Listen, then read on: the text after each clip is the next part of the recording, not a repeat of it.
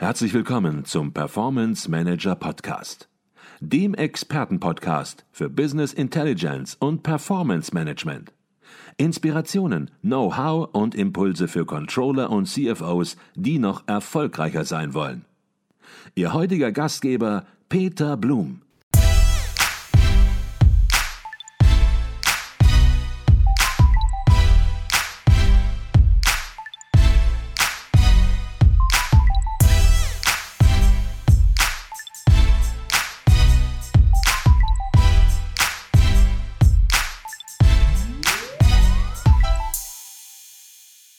Herzlich willkommen im Performance Manager Podcast. Mein Name ist Peter Blum.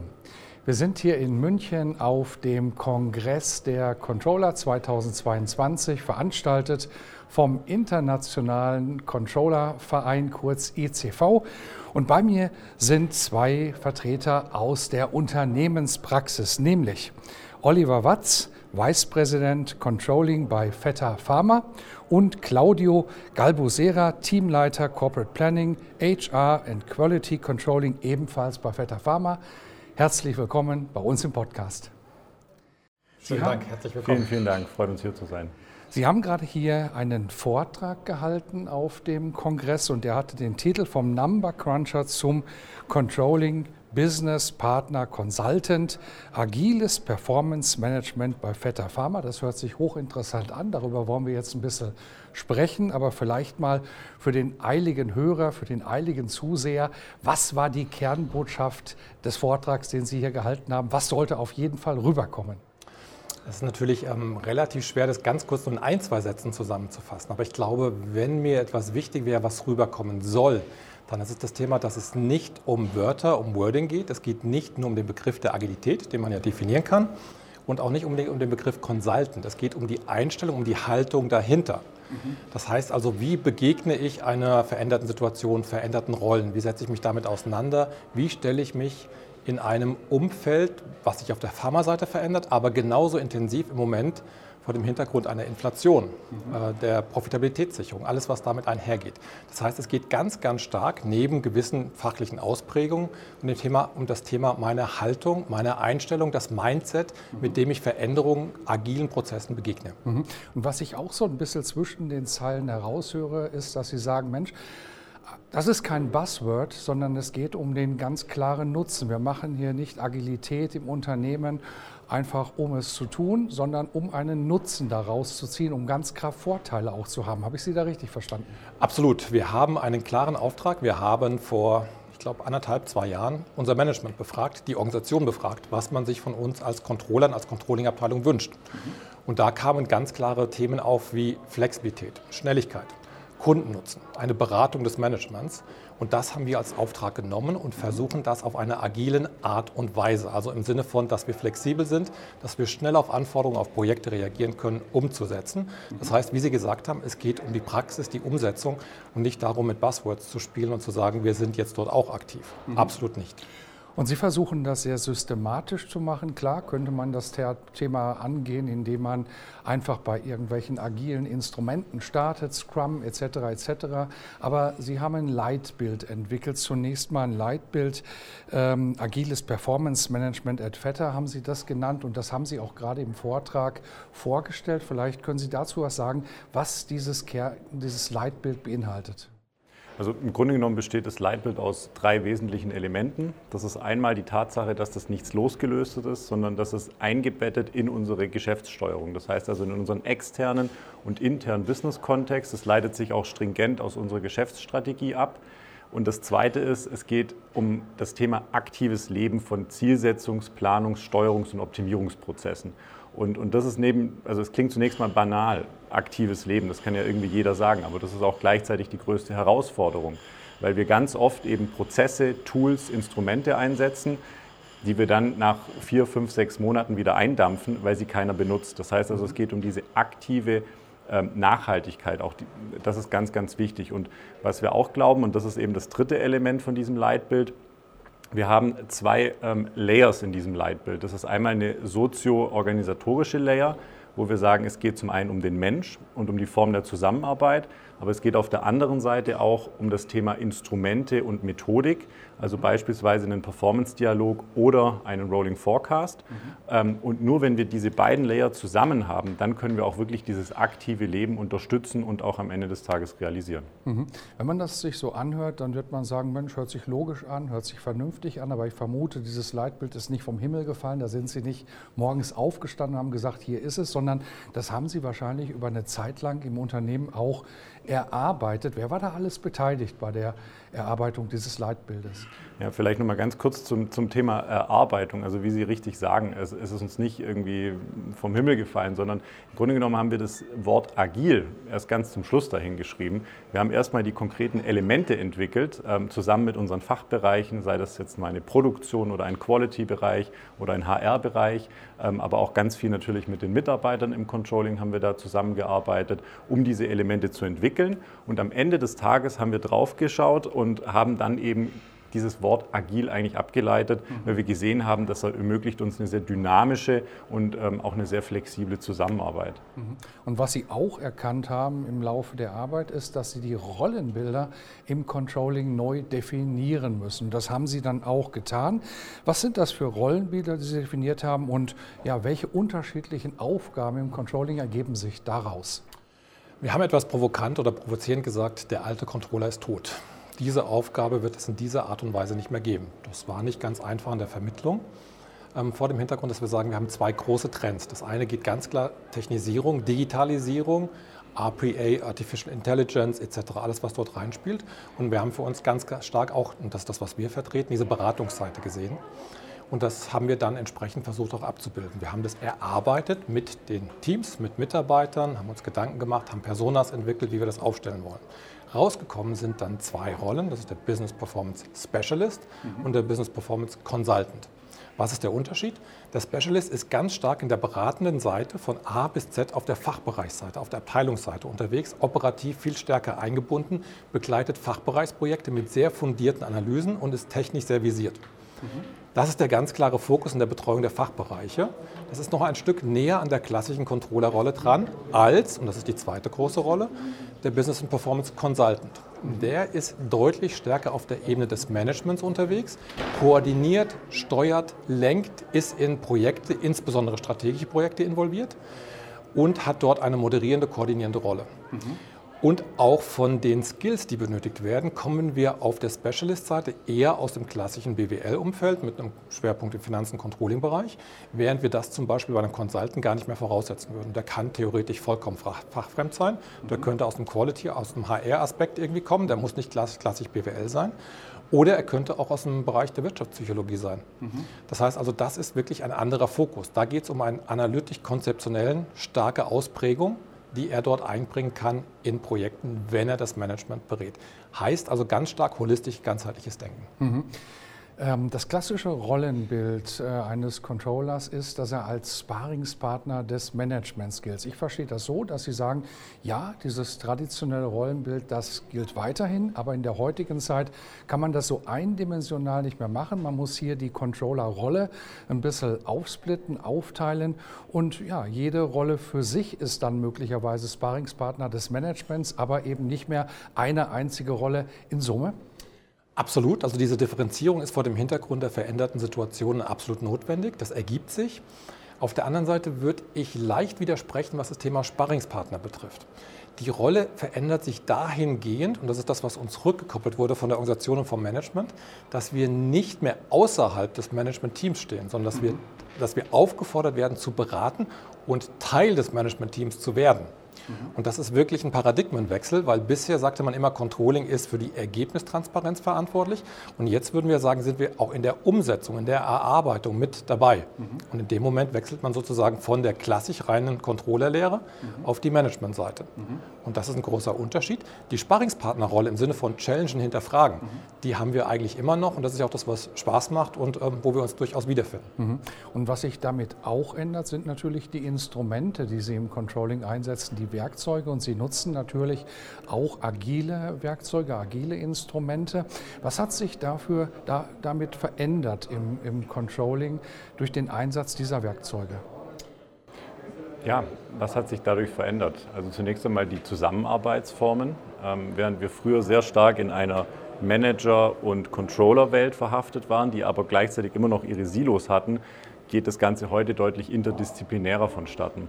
Das bedeutet zum Beispiel, dass jetzt ähm, in bestimmten Gesprächen oder Optimierungsworkshops eben zusätzlich noch ein, ein Lean Manager dabei sitzt, ein Betriebsingenieur ähm, etc.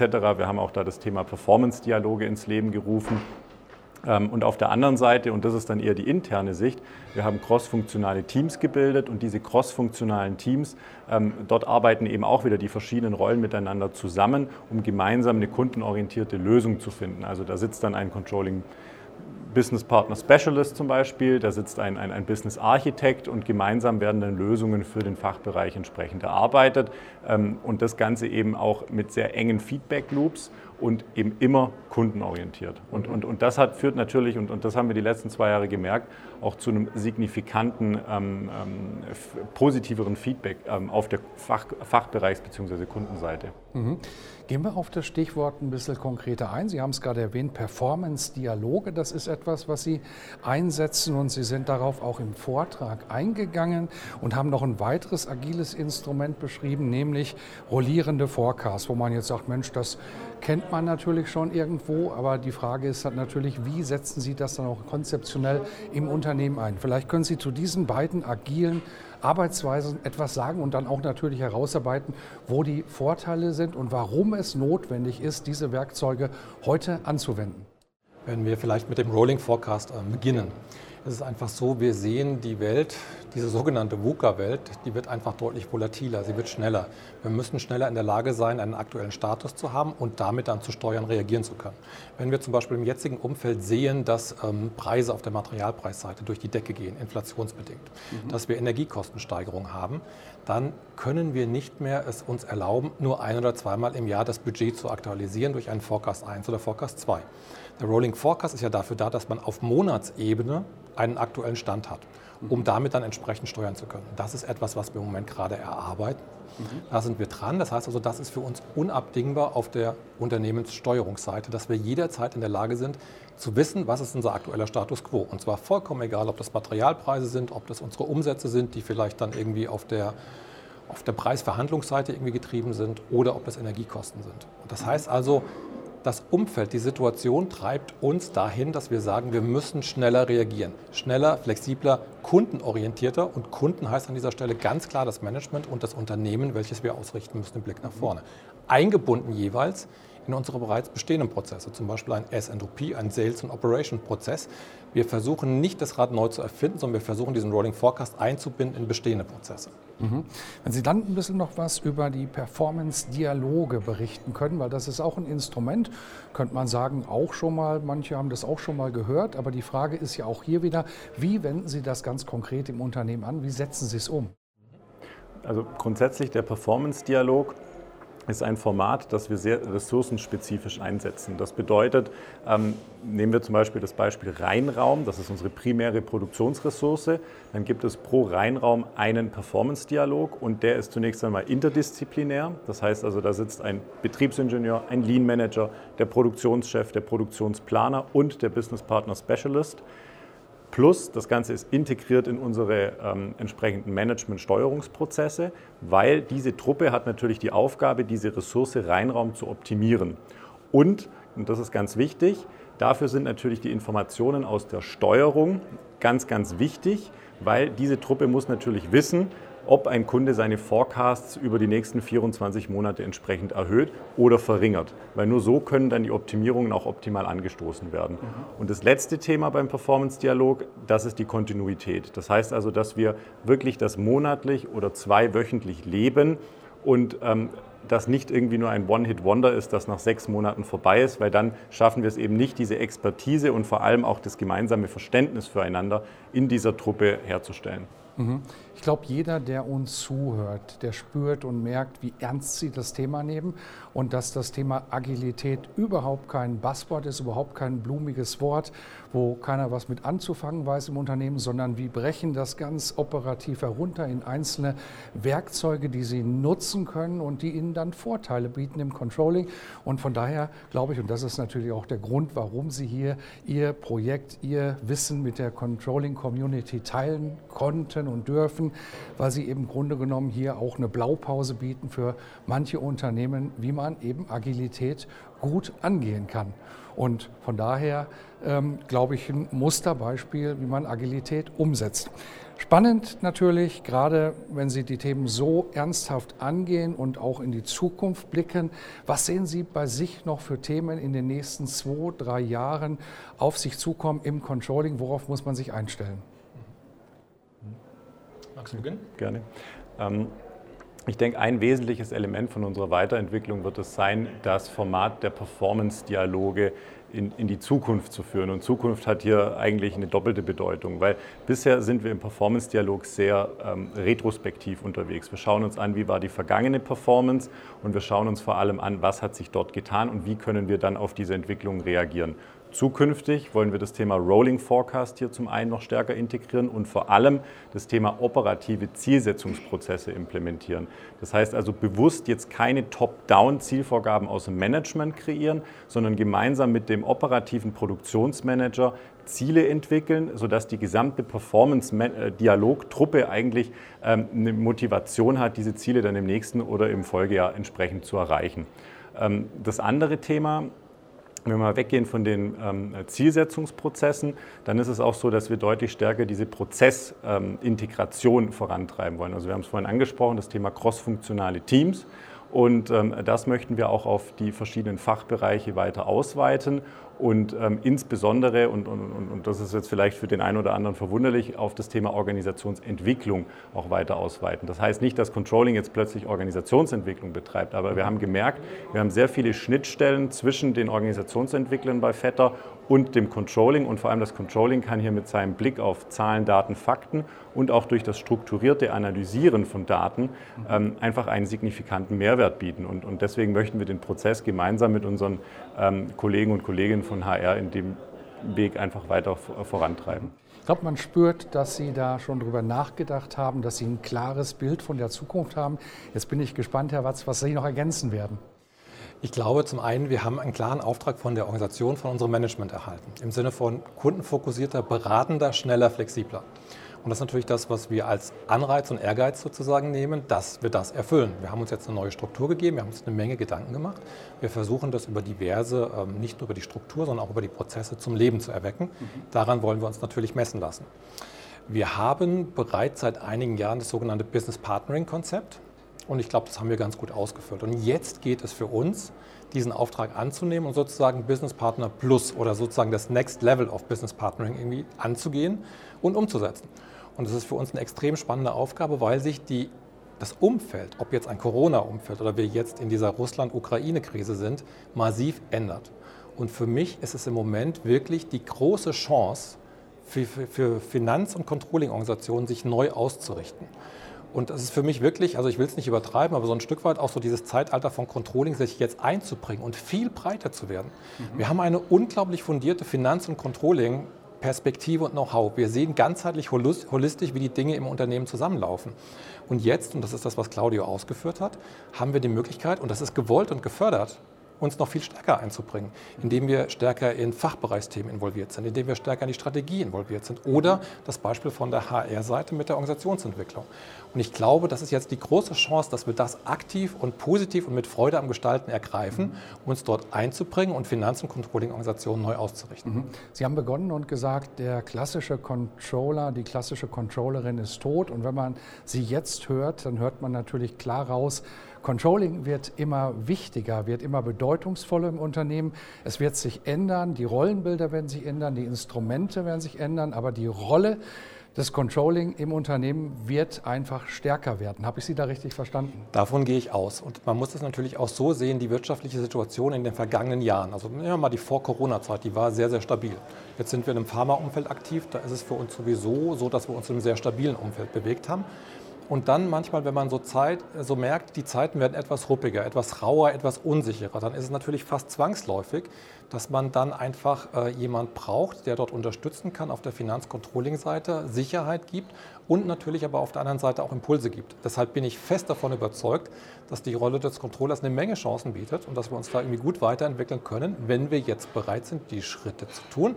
Und dann sind wir wieder bei dem Thema und dann schließt sich fast der Kreis, Halte, äh, die Haltung und das Mindset, das Ganze umzusetzen und proaktiv und mit Freude anzugehen. Hm, ich glaube, das ist ein super Schlusswort, insbesondere hier auf dem Kongress der Controller 2022 in München.